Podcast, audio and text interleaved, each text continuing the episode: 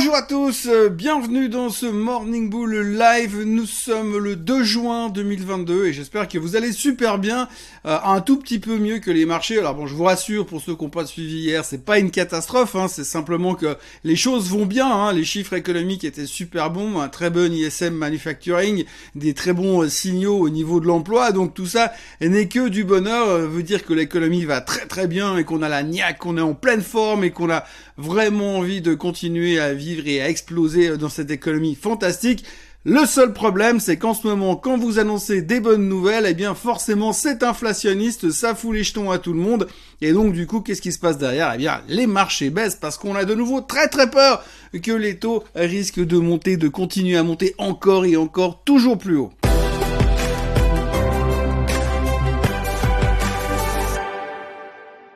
Avant d'aller plus loin dans cette explication de marché et analyser un tout petit peu, de voir ce qui s'est passé après essayer de comprendre quel est notre psyché profond et où est-ce qu'on est, est, dans notre thérapie d'investisseur et comment ça se passe avec notre psychiatre pour savoir comment on va continuer euh, sur la suite de nos investissements, j'aimerais d'abord vous montrer euh, juste cette vidéo. Alors cette vidéo, vous l'avez peut-être déjà vue parce que je l'ai fait circuler sur les réseaux sociaux, mais j'aimerais que je la remets à l'intérieur de cette vidéo-là pour que vous la regardiez. Vraiment, les 20 3 secondes que ça dure.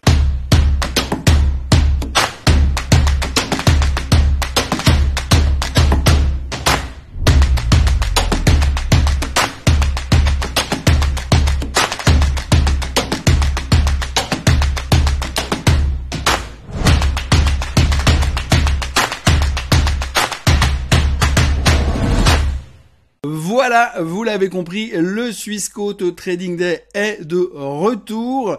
Euh, c'est une bonne nouvelle parce que cette fois on sera en présentiel. L'année passée, pour ceux qui nous ont suivis en streaming. J'ai fait le clown sur la scène pendant 6 heures alors que finalement j'avais personne en face de moi.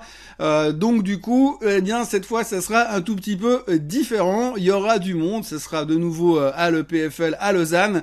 il y a plus ou moins 450 places de disponibles. Alors n'hésitez pas à vous inscrire.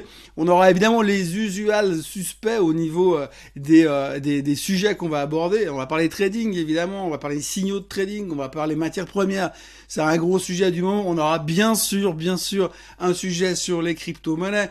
Euh, bref, on aura pas mal de sujets qui seront intéressants. Comme d'habitude, je serai là tout le temps sur ça. Donc au moins, dans le pire des cas, même s'il n'y a pas tout qui vous intéresse, eh bien, on sera là. On aura l'occasion de se rencontrer pour une fois, pour de vrai. Et ça, ça sera plutôt sympa. Surtout qu'après, il y aura en plus un apéro. Donc n'hésitez pas euh, à vous inscrire. Et puis, on se revoit en tout cas là-bas euh, le 15 juin. évidemment, pour la suite des vidéos ces prochains jours. Mais n'hésitez pas à vous inscrire parce que les places sont limité. Ce sera aussi en streaming pour ceux qui ne peuvent pas venir, mais en tous les cas, il y aura ces deux choix et on se réjouit déjà, euh, toute l'équipe de Swissquote et moi-même, de vous retrouver euh, là-bas le 15 juin. Un des sujets qu'on abordera justement durant le Swissquote Trading Day, c'est l'inflation. Alors oui, forcément, vous devez les avoir comme ça parce que moi, j'en peux plus de parler de l'inflation, des taux, de la Fed, mais malheureusement, c'est le seul sujet qui pour l'instant intéresse le marché et c'était encore une fois assez symptomatique par rapport à ce qu'on a vécu hier. Donc hier, on a eu des très bons chiffres économiques, enfin des bons chiffres économiques, qui montrent que l'économie va bien, qu'elle montre pas forcément de signes de ralentissement et que jusque-là, ça se passe bien. Ça se passe bien au niveau de l'emploi. On verra encore les chiffres qui seront publiés demain à 14h30 au niveau des chiffres de l'emploi, mais ça se passe plutôt pas mal.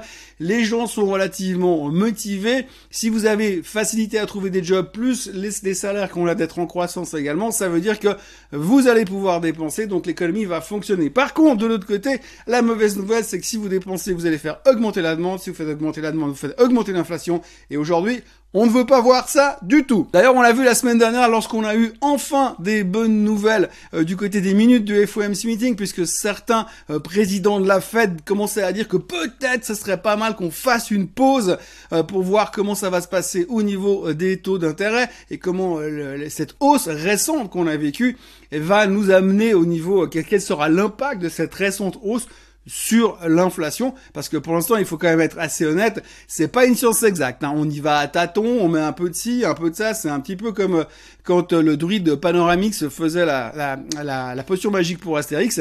Euh, c'est un secret, on sait pas ce qu'ils mettent dedans, mais là, ils savent pas, ils improvisent. Hein. Ils trouvent des ingrédients, ils essayent un truc, on verra bien ce que ça donne.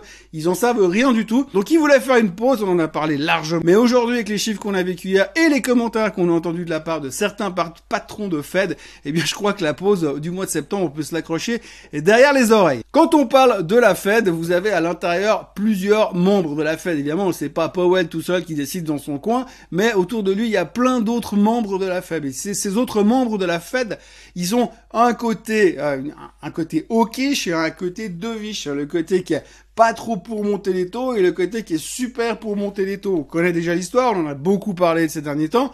Et en fonction de ces certaines obédiences et des discours de, certains de ces présidents de la Fed, eh bien, on a une réaction du marché qui peut être interprétée d'une manière plus ou moins différente. Alors, il y en a un euh, qui s'appelle Monsieur Bollard. Alors, Monsieur Bollard, c'est le hawkish, il est un peu hawkish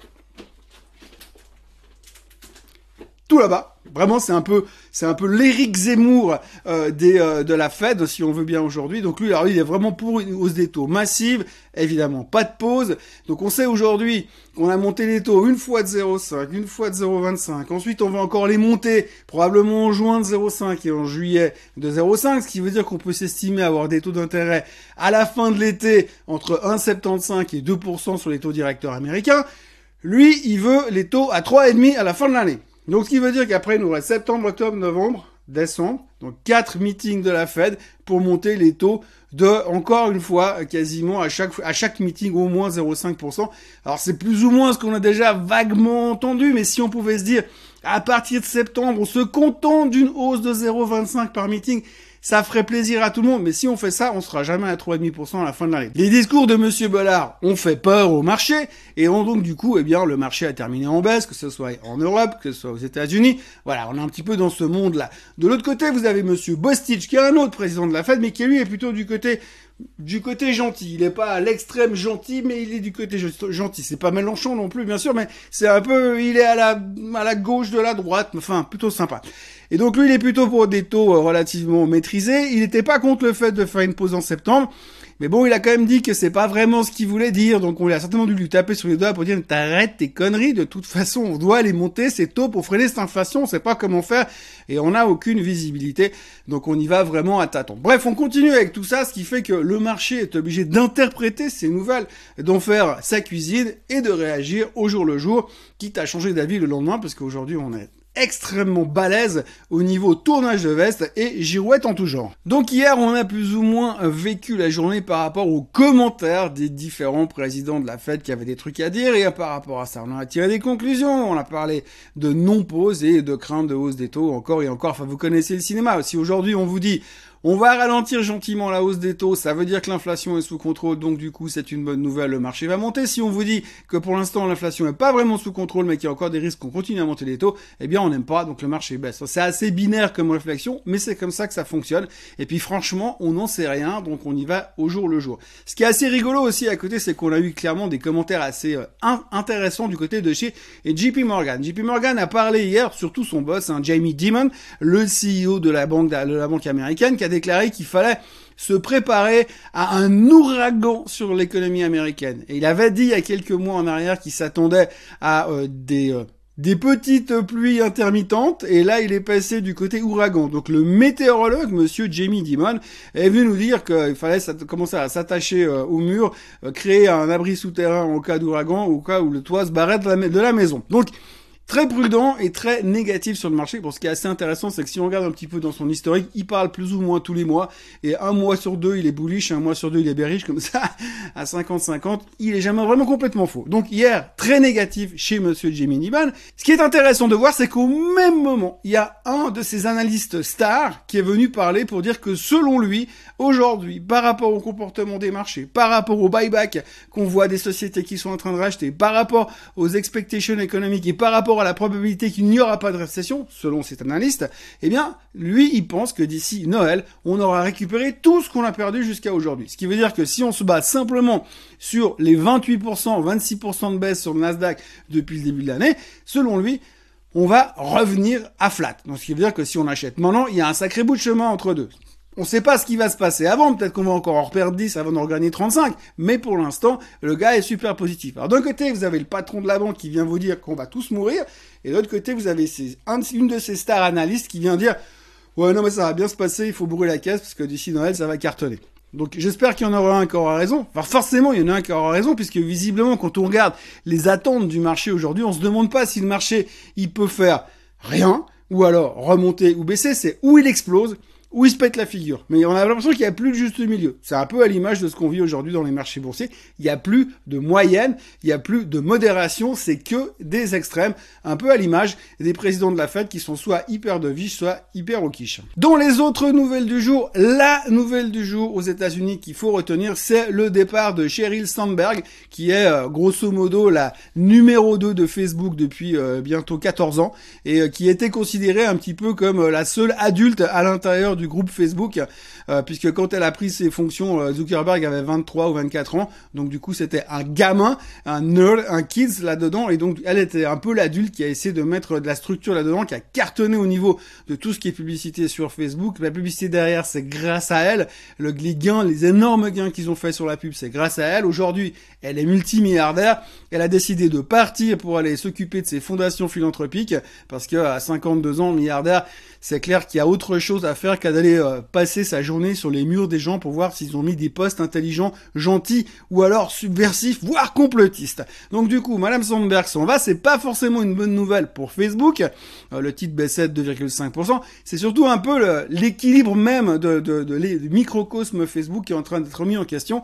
On sait pas trop comment Zuckerberg va continuer sans elle, puisqu'on a l'impression que c'était un peu ça on va dire sa maman, mais sa grande sœur, et donc euh, il y a un peu un déséquilibre à l'intérieur de la structure même de Facebook, et ça risque de poser quelques problèmes euh, dans les mois à venir d'instabilité managériale à l'intérieur de cette boîte qui est quand même pas mal controversé pour euh, ces différents chiffres et les mauvaises nouvelles qui ont été annoncées ces derniers mois par rapport au ralentissement du nombre d'abonnés. Donc beaucoup de questions qui vont venir là-dessus, mais c'est vraiment le gros truc euh, qui n'a rien à voir avec l'économie pour une fois, mais juste au niveau euh, microéconomie. Le départ de Sheryl Sandberg, c'est un gros morceau. En tout cas à Wall Street, ça va en faire parler plus d'un pendant quelques jours. Et puis autrement, on peut noter les résultats de GameStop. Alors GameStop, ils ont complètement foiré leur trimestre, une perte énorme par rapport à ce que les analystes attendaient, mais style 50% de plus de pertes que ce que les analystes attendaient, donc le chiffre était pas très bon. Leurs revenus ont un peu augmenté. Euh, les gars, ils ont annoncé que globalement, ils étaient convaincus que la digitalisation des jeux vidéo était l'avenir. Ouais, c'est vrai qu'on imagine assez mal que les jeux qu'on vend pour les jeux vidéo, on nous les vend sous une forme de, de jouets en bois pour remplacer ce qu'on fait sur les écrans, ça serait un peu étonnant. Mais en tous les cas, la transformation est en cours, tout va bien, le titre n'a pas fait grand chose, il reprenait 2% hier soir malgré les mauvais chiffres. Mais bon, on sait bien que le comportement rationnel de GameStop, sachant toute l'équipe de Wall Street Bet et de YOLO qui sont derrière, c'est jamais simple de savoir où est-ce qu'ils veulent aller. On termine avec notre ami le pétrole, oui, parce que c'est vraiment un des sujets du moment, je suis désolé, hein, j'ai pas très original au niveau des explications, mais on parle de taux, d'inflation, euh, de banque centrale et de pétrole, puisque c'est le gros morceau du moment. Alors souvenez-vous, euh, dans le déroulé du remont fleuve dans lequel nous sommes au niveau du baril, on se souviendra qu'hier, le Wall Street Journal avait publié un article en laissant supposer qu'il s'autorisait peut-être éventuellement à penser que l'OPEP sera en train de changer euh, la, la, la, gestion de la production pétrolière euh, et virer les Russes du groupe, ce qui était assez étonnant, c'est de savoir qu'ils étaient toujours là, mais enfin bref. Et donc du coup, ça a fait, là derrière, ça a fait eh bien, euh, baisser le pétrole parce qu'on s'est dit, bah, si les Russes s'en vont, moins de production, ils vont devoir compenser. C'est plutôt une bonne nouvelle. Là-dessus, on a appris que finalement, en fait, non, non, c'est pas vrai du tout. Ils ont jamais parlé de ça à l'OPEP. Donc, du coup, le pétrole, il est remonté gentiment. Et puis, là derrière, dans la foulée de nouveau, on est venu nous dire, ouais, il se pourrait que finalement, les Saoudiens allaient compenser ces manques de production pour maîtriser un peu plus le baril. Boum, il est retombé de nouveau. Là, on est à 113 dollars. Enfin, tombé. On a reperdu 2 dollars par rapport aux 115 qu'on était hier soir. Mais on sent qu'il y a beaucoup de volatilité parce que là aussi, on n'a aucune visibilité. La transparence euh, de l'OPEP, c'est euh, à peu près aussi transparent qu'un mur de briques. Et puis la transparence du gouvernement saoudien, c'est aussi transparent que deux murs de briques. Donc pour l'instant, on ne sait pas, on se fait des grandes théories et le pétrole continue à bouger dans tous les sens, sachant de nouveau que quand le pétrole va en direction des 120, on panique au niveau inflation et quand le pétrole retourne au niveau des 110, on se dit que ça va aller mieux et que ça va soulager un petit peu l'inflation, donc peut-être peut-être que les banques centrales n'auront pas besoin de monter les taux aussi vite que prévu. Bref, on se refait les mêmes histoires encore et encore et on vit avec ça pour le moment parce qu'on a zéro visibilité. Je le disais dans ma chronique écrite de ce matin, j'ai le sentiment qu'aujourd'hui, on est en train de marcher dans un tunnel un tunnel tout noir, avec, on est sur les rails de chemin de fer, il n'y a pas la place de sauter à droite, il n'y a pas la place de sauter à gauche, et on marche dans un tunnel où il n'y a pas de lumière. Puis tout d'un coup, on voit une petite lumière tout au fond là-bas, tout petit, tout petit comme ça. Et là, on se dit, ah, on voit le bout du tunnel. Le seul truc qu'on ne sait pas encore aujourd'hui, 2 juin, à l'heure où je vous le parle, si on ne sait pas si cette lumière, c'est effectivement la lumière du jour, parce qu'on va sortir du tunnel et qu'on va arriver dans une magnifique vallée luxuriante avec euh, des cascades d'eau, euh, des plages et puis euh, des bars à cocktails, ou alors la lumière qui arrive, elle va grossir très très vite parce que c'est un train qui arrive à 300 km heure et là on va avoir un autre problème parce qu'on va se le prendre en pleine tronche puisqu'on peut aller ni à droite ni à gauche et courir dans l'autre sens, c'est pas une option non plus. Voilà, euh, beaucoup de blabla pour pas grand chose à la fin. Ce qu'il faut retenir, c'est que on a toujours des doutes sur l'inflation, on ne sait pas ce que la Fed va faire au niveau des taux, que le pétrole va à tous les sens comme il a envie d'aller. À noter que ce soir il y aura les inventaires pétroliers, donc ça peut encore nous faire un truc style boule de flipper. Et puis, euh, bah, par rapport à ça, on continue d'essayer de naviguer en fonction de tout cela. Puis après, on prend deux, trois petites news micro par-ci par-là. Mais c'est pas le plus important. On continue de surfer sur la vague. On espère qu'un jour les choses vont se décompter. Ça va se décompter. On va retrouver un vrai marché. On va pouvoir parler de société. On va pouvoir parler d'investissement. Puis on aura un peu oublié le côté macro. Souvenez-vous, tout simplement, il y a encore un an de tout ça, ou même avant, quand il y avait encore Trump, on parlait de tarifs douaniers toutes les cinq minutes. On parlait rien. Rien d'autre que les tarifs douaniers. Et je vous disais qu'un jour, j'espérais qu'on pourrait arrêter de parler des tarifs douaniers, qu'on pourrait je vous disais qu'on pourrait espérer un jour arrêter de parler des tarifs douaniers. Ben voilà, on a réussi à passer à autre chose. On a trouvé le Covid, on a trouvé l'inflation, enfin plein d'autres alternatives. Donc, il me reste à vous souhaiter une excellente journée, à vous euh, encourager à vous abonner à la chaîne Suisse Côte euh, francophone, à liker cette vidéo, à revenir demain et puis euh, à vous inscrire au Suisse Côte Trading Day dont je vous parlais tout à l'heure. Passez une excellente journée et on se voit demain, même heure, même endroit. Bye bye